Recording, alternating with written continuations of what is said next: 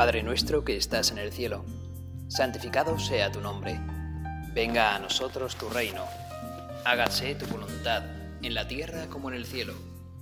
Danos hoy nuestro pan de cada día, perdona nuestras ofensas, como también nosotros perdonamos a los que nos ofenden. No nos dejes caer la tentación y líbranos del mal. Me encuentro dentro de una iglesia, me encuentro dentro de la iglesia de San Esteban el Nuevo de Yesa, Navarra. Eh, soy párroco de aquí y la verdad es que es una iglesita pequeña realizada en el siglo XX y la llamamos el Nuevo porque hay otra iglesia en Yesa que es San Esteban el Viejo que es del siglo XVII. Y esta se hizo a partir de una presa muy cercana a este pueblo que de hecho se llama la presa del embalse de Yesa Recibe el nombre el embalse del pueblo. Y aquí estamos en un día muy frío, porque ya estamos a punto de empezar el invierno muy cerquita del tiempo de Navidad. Y sin embargo, eh, toda Navarra está con nieblas, pero justo aquí en Yesa ha salido el sol, la niebla se ha levantado y podemos contemplar pues paisajes muy bonitos, como son los de la Sierra del aire con el pico Arangoiti, que tiene un poco de nieve arriba y que a sus faldas está el monasterio de Leire, vecino de esta parroquia de Yesa. De hecho, Yesa se fundó a partir de todas aquellas personas que trabajaban los campos que pertenecían a los benedictinos de Leire en la Edad Media. Es un paraje bonito, verde, eh, con campo, y sobre todo para los que vengáis del sur de España o de lugares quizás más secos, pues seguramente os guste este sitio que durante este tiempo siempre está muy verde y está verde prácticamente hasta, hasta entrado ya julio. Así que pues bueno, pues es como, como un regalo que tú Señor nos quieres dar eh, con estos paisajes pues bonitos, ¿verdad? Con este cielo azul y el blanco de la nieve de las montañas y el verde del campo que está en el valle. Y sin embargo, me he perdido un poco este panorama, este paisaje, por entrar aquí y estar a tu lado, Señor, en este sagrario. Me estás aquí observando, me estás escuchando y estoy convencido que también observas y escuchas a todo corazón que quiera dirigirse a ti, como todas las personas que me estén escuchando también a mí a través de esta meditación, de este podcast. Tú, Señor, te haces presente ante nosotros y digamos que nos bendices desde desde, desde el cielo, desde tu presencia en la Eucaristía, a todos aquellos que te escuchamos, que escuchamos estas meditaciones. Y tengo en mis manos ahora mismo el leccionario, que es el libro a través del cual leemos las lecturas de la Iglesia, en las, de las lecturas de la misa, y tengo en mis manos, pues he abierto, Señor, la página donde aparece domingo, dentro de la octava de la Navidad, la Sagrada Familia Jesús, María y José. Porque queremos contemplar, Señor, hoy esa familia tuya, sagrada, la más santa de todas, que realmente es modelo, ejemplo para todos nosotros. Lo cierto que este año coincide este domingo de la octava de Navidad con el 26 de diciembre, que es precisamente el día de San Esteban. Y tiene lógica que esta meditación la haga en esta iglesia, porque esta iglesia te pertenece a ti, Señor, como, como es amigo tuyo también San Esteban, el primer mártir de todos.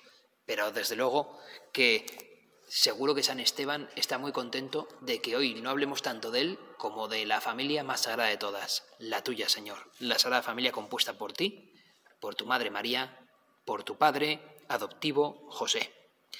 Y tomo la primera lectura de este domingo, que es del eclesiástico, del libro del eclesiástico del Antiguo Testamento, y nos dice, Dios hace al Padre más respetable que a los hijos, y afirma la autoridad de la madre sobre su prole. El que honra a su padre expía sus pecados, el que respeta a su madre acumula tesoros, el que honra a su padre se alegrará de sus hijos, y cuando rece será escuchado.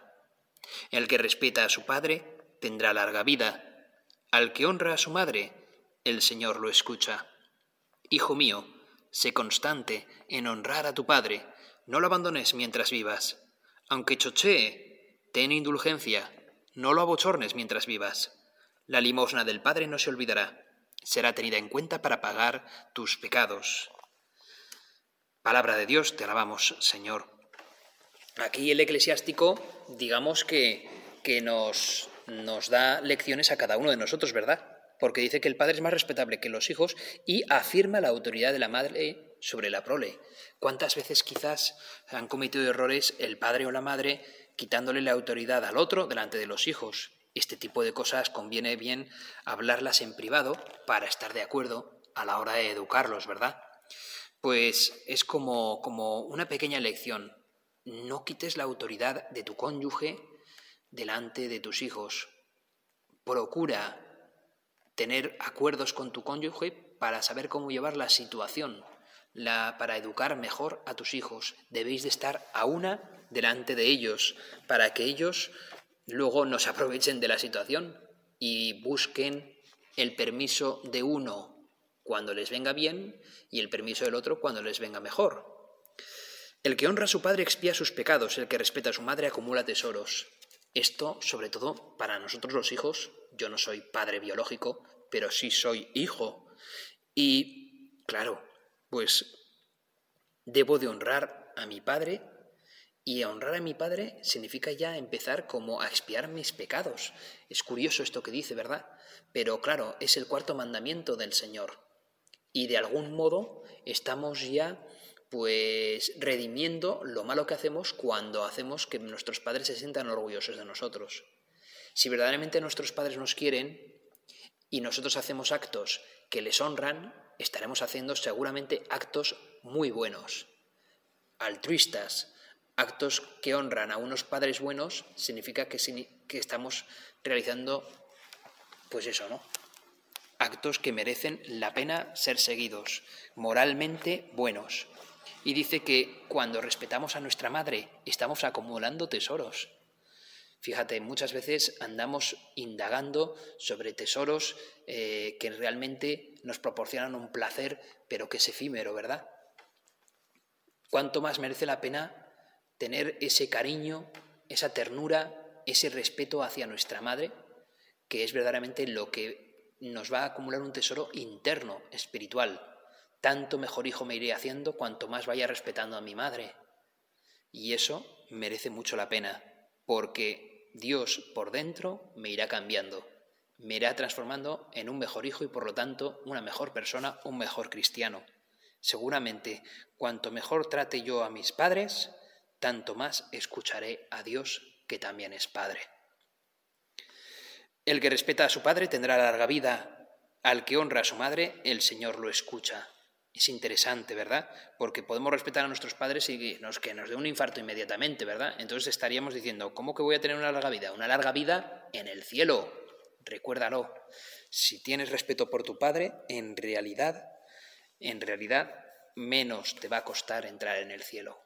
Porque tu padre se merece ese respeto. Y al que honra a su madre, el Señor lo escucha. Fíjate qué interesante esto que nos dice aquí el eclesiástico. Parece como que que Dios escucha más en función de nuestro comportamiento. Si yo realmente le honro a mi madre, más me va a escuchar Dios. Qué interesante, ¿eh? Pues esto, sinceramente, hasta que no he cogido yo este pasaje del eclesiástico, no me había percatado yo de esta cosa. Pero qué bueno es, ¿no, Señor? Que nos pongas como, como pequeñas etapas, pequeñas metas ¿Quieres que yo te escuche mejor? Nos dice el Señor. Pues empieza por respetar mejor a tu madre y hacerla que se sienta honrada, que se sienta orgullosa de ti. Verás cómo te escucho mejor y se puede cumplir mejor lo que me pidas, ¿no? Interesante. Pues así es, Señor. Vamos a intentar en el día de hoy respetar mejor a nuestros padres, que ellos se sientan bien orgullosos de nosotros. Tú, al fin y al cabo, pasaste por por una familia en los que tu padre y tu madre, bien orgullosos, se sintieron de ti. Que nosotros aprendamos de ti, Señor Jesucristo.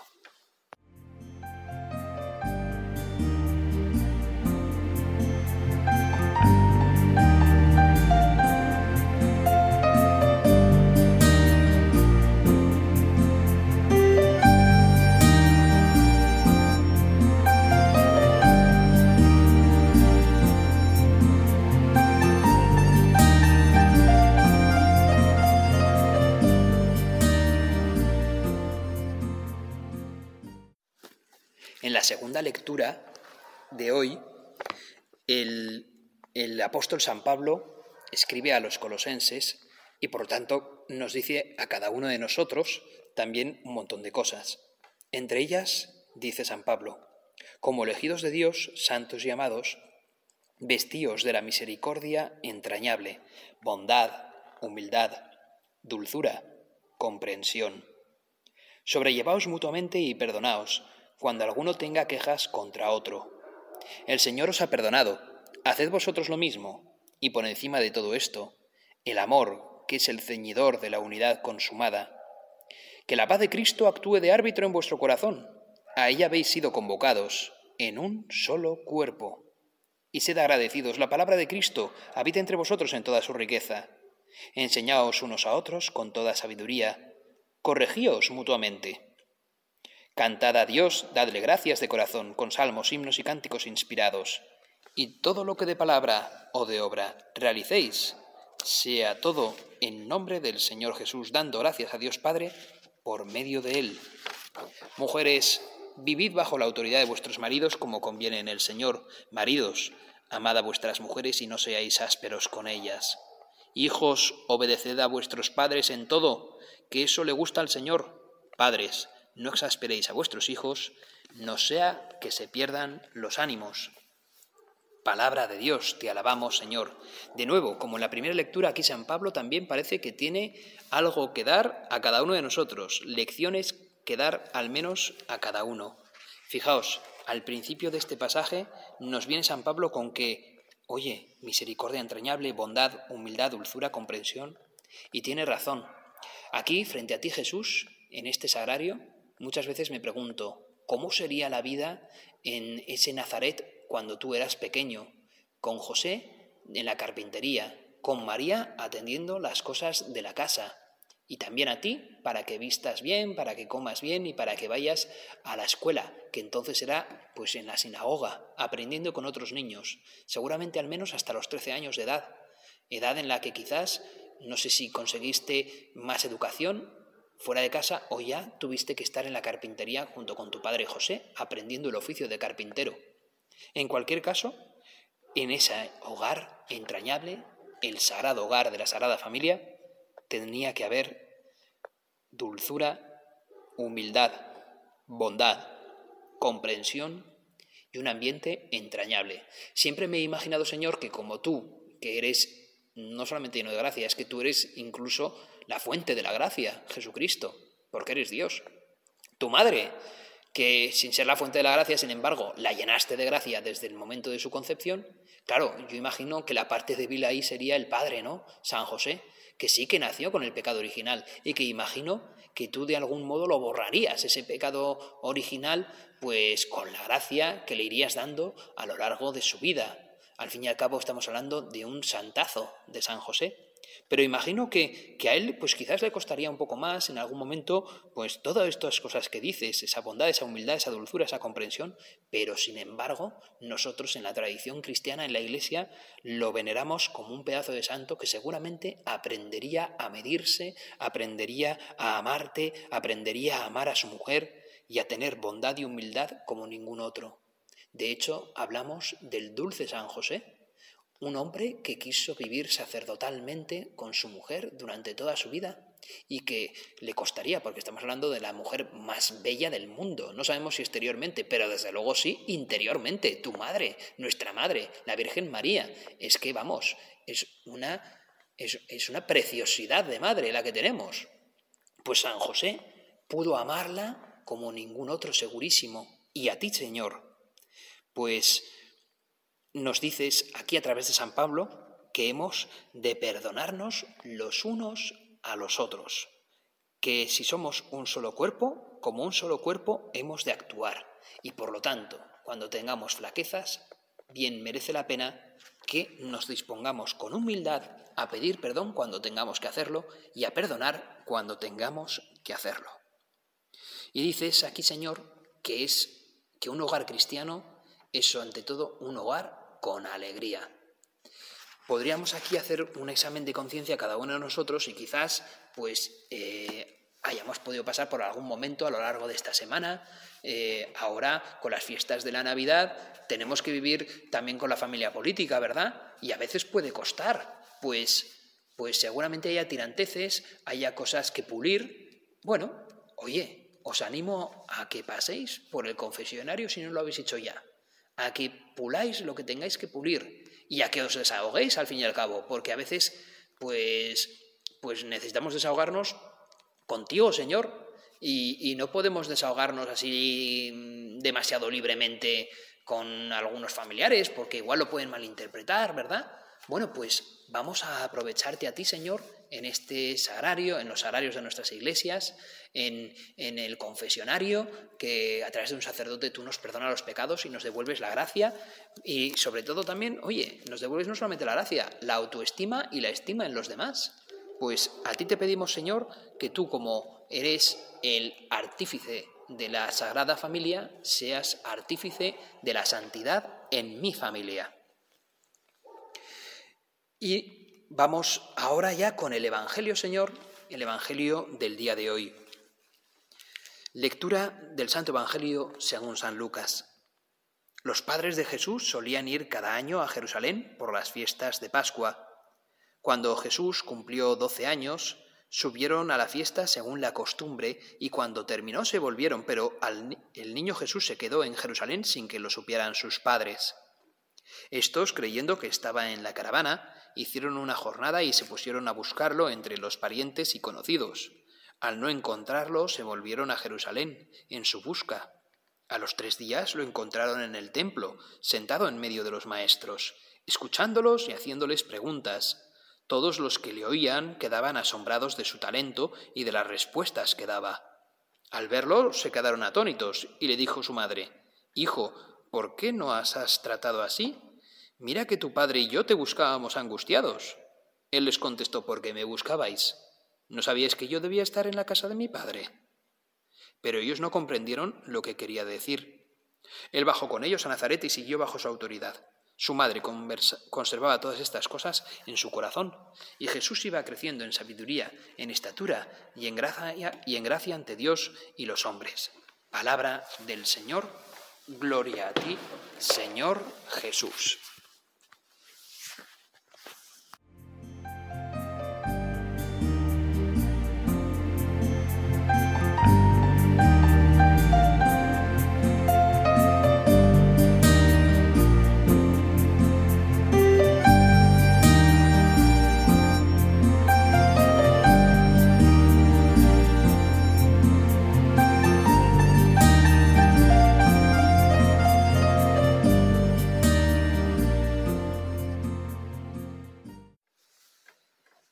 pasaje del Evangelio que acabamos de escuchar siempre tiene un contenido un tanto de misterio, ¿verdad? Jesús ya con 12 años parece como que abandona a su padre y a su madre para irse al templo de Jerusalén. Podemos imaginar a José y a María pues bien bien nerviosos porque no encuentran a su hijo, porque algo ha pasado con él. Y, y, y creía de hecho, parecía que en la caravana de vuelta a Galilea, los, galileos eh, pues iban divididos como hombres por un lado y mujeres por el otro. Aquí en Navarra a veces se dice que tenemos comida entre la cuadrilla de amigos y vamos a hacer comida a la Navarra. Y comida a la Navarra muchas veces significa mujeres por un lado, hombres por el otro. Yo no sé si esto también sucederá en otras comunidades de España pero bueno, a veces esto se dice, ¿verdad? Bueno, pues ellos, los galileos, parecía pues como, oye, como los navarros, ¿verdad? Mujeres por un lado, hombres por el otro. Y entonces por eso mismo María creía que Jesús, al no estar con ella, estaría con José, y José pensaría lo mismo. Cuando ya por fin llegan a la primera etapa donde la caravana se para para pasar noche, José y María se reencuentran y descubren que Jesús no está con ninguno de ellos. Y esto empieza a preocuparles y entonces entre los miembros de la caravana preguntan a ver si han visto a Jesús y nadie ha visto a Jesús. José y María preocupados, supongo que, que, que, caminando de vuelta de noche de regreso a Jerusalén para buscar a su hijo, a ver si es que alguien lo ha raptado. Tiene 12 años y todavía no es lo suficientemente grande como para físicamente, como para impedir que le rapten o yo qué sé, o que pueda tener problemas o que alguien haya querido abusar de algún modo de él bueno, resulta que pasan tres días y por fin lo encuentran en el templo de Jerusalén. Asombrados, María y José le preguntan que a ver dónde estaba y por qué había hecho eso. Y la respuesta de Jesús resulta pues de, de, cuando menos de misterio. ¿No os habéis dado cuenta que tengo que estar en la casa de mi padre?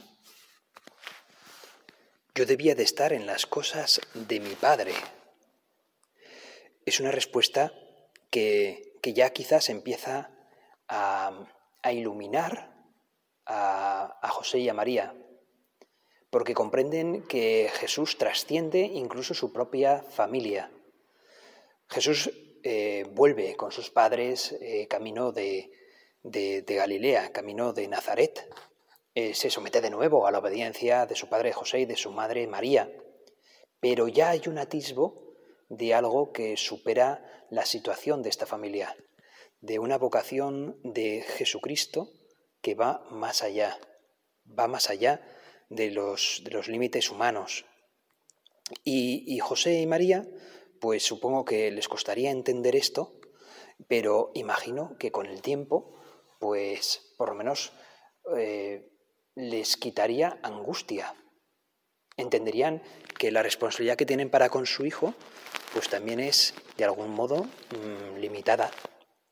Yo me imagino que José eh, descansaría después de escuchar estas palabras, no en ese momento, porque imagino estaría nervioso, incluso igual enfadado con su propio hijo, con Jesús, eh, porque le habrían pasado un verdadero mal rato, los dos, bueno, mal rato, ¿no? Mal, malos tres días, ¿no? De no encontrar a su hijo. Pero, claro, la respuesta de Jesús, hay con el tiempo, después de, pasado el enfado, pues tiene que dejar cuando menos mm, paz. Porque yo me imagino que José, después de haber, de haber tenido que estar, eh, pues bueno, por obediencia a Dios, eh, haber tenido que huir a Egipto eh, nervioso, haber tenido que pasar primero por, eh, el, censo, eh, su hijo nace en un pesebre, no puede darle al, niño Dios, no puede darle lo mejor que tiene y sin embargo, pues, pues le da un pesebre como lugar de nacimiento.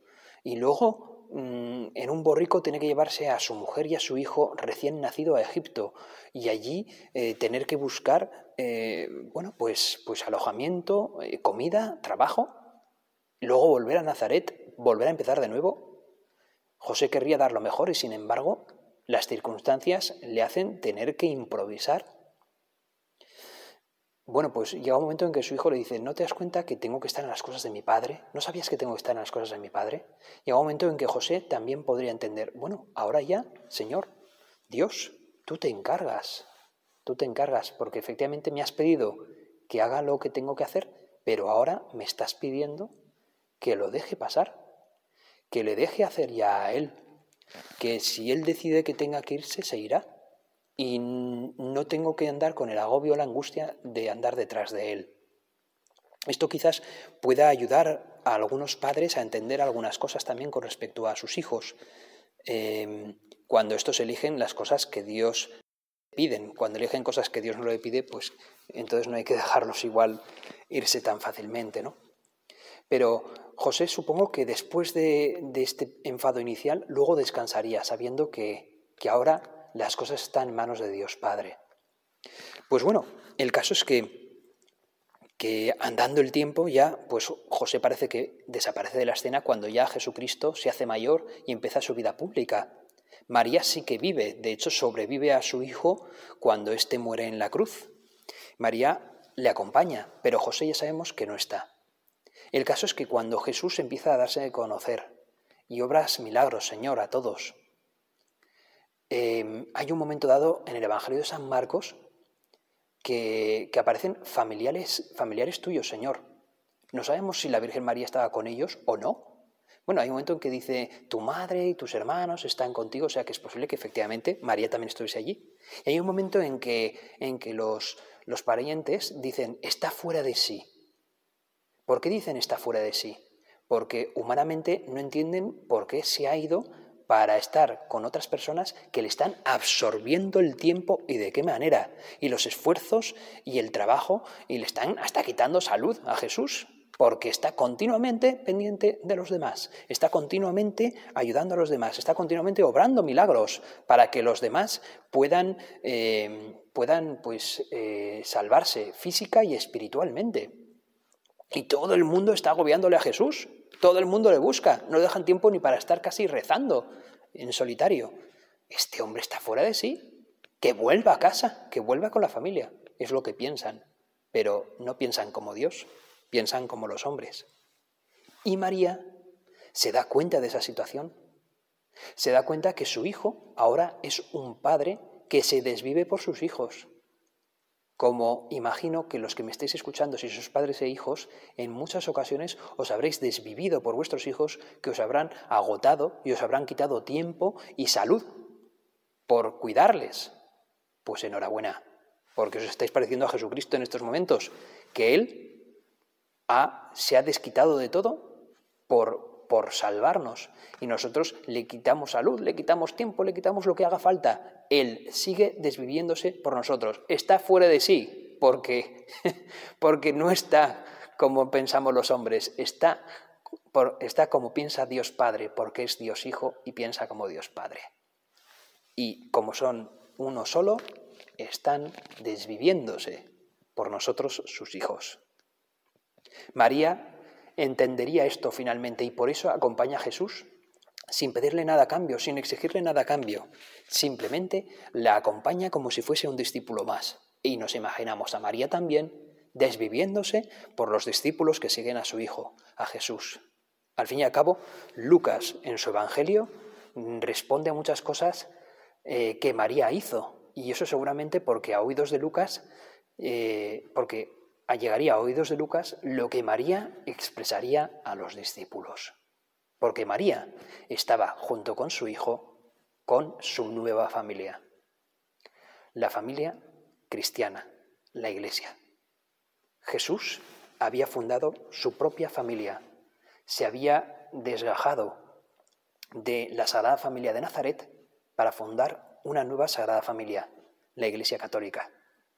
Si los que me escucháis sois huérfanos biológicos, no lo sois espirituales, porque la Iglesia es vuestra madre y pretende aspirar también a ser una familia sagrada. Jesús, muchas gracias porque tú nos has regalado a un padre putativo, porque San José, y de algún modo San José también es padre nuestro porque fue padre tuyo. Y tú, eres nuestro, nuestro padre, nuestro hermano mayor. O sea que que José de algún modo también es un santo que intercede por nosotros. Nos ha regalado a la mejor madre del mundo, a la Virgen María, a aquella de la que decimos Dios te salve María, llena eres de gracia, aquella que tan llena de gracia es que es que hasta intercede para que tú, Dios Padre, nos puedas dar la mayor de las gracias, sobre todo la conversión y el querer hacer las cosas bien y querer amarte por encima de todo y nos has regalado pues a esta familia que está impulsada por tu Espíritu, el Espíritu Santo. Esta familia a la que llamamos Iglesia, que es tu Iglesia y que a través de ella nosotros somos hermanos, somos hijos tuyos. La verdad es que todas estas, eh, en el día de hoy, estas escritur estos, estos escritos, estas lecturas que, que dicen Padres, no exasperéis a vuestros hijos, hijos, obedecer a vuestros padres, mujeres, atender a vuestros maridos, maridos, atender a, atender a vuestras mujeres. Todo esto, todo esto nos lo está señalando a nosotros para con la Iglesia también. No puedo llamarme hijo tuyo si no respeto a esta sagrada familia que es la Iglesia que nos has regalado, Señor. Muchísimas gracias y ayúdame para servirte mejor y para que estos padres que tengo, que están dentro de la iglesia, se puedan sentir orgullosos de mí, para que pueda yo honrar a esta familia. Si honro también a tu iglesia, Señor, en realidad me escucharás más, como decías en el libro del eclesiástico. Pues concluimos con la oración a la Virgen María, que en la iglesia siempre la rezamos y en los misterios del rosario también, ¿verdad? Hoy uno de los misterios del rosario podría ser ese quinto misterio gozoso, el niño perdido y hallado en el templo. Pues a ti acudimos, Señor, a través de la Virgen María, que intercede por nosotros, que obedeció como ningún otro tu voluntad, Señor, que estuvo junto con José en esa sagrada familia y que supo estar en esa nueva sagrada familia que ha sido la Iglesia, obedeciendo también a su propio Hijo, que es el que fundó esa nueva iglesia, esa iglesia es, que es en la que pertenecemos y que es santa. Dios te salve María, llena eres de gracia, el Señor es contigo. Bendita tú eres entre todas las mujeres, y bendito es el fruto de tu vientre Jesús. Santa María, Madre de Dios, ruega por nosotros pecadores, ahora y en la hora de nuestra muerte. Amén.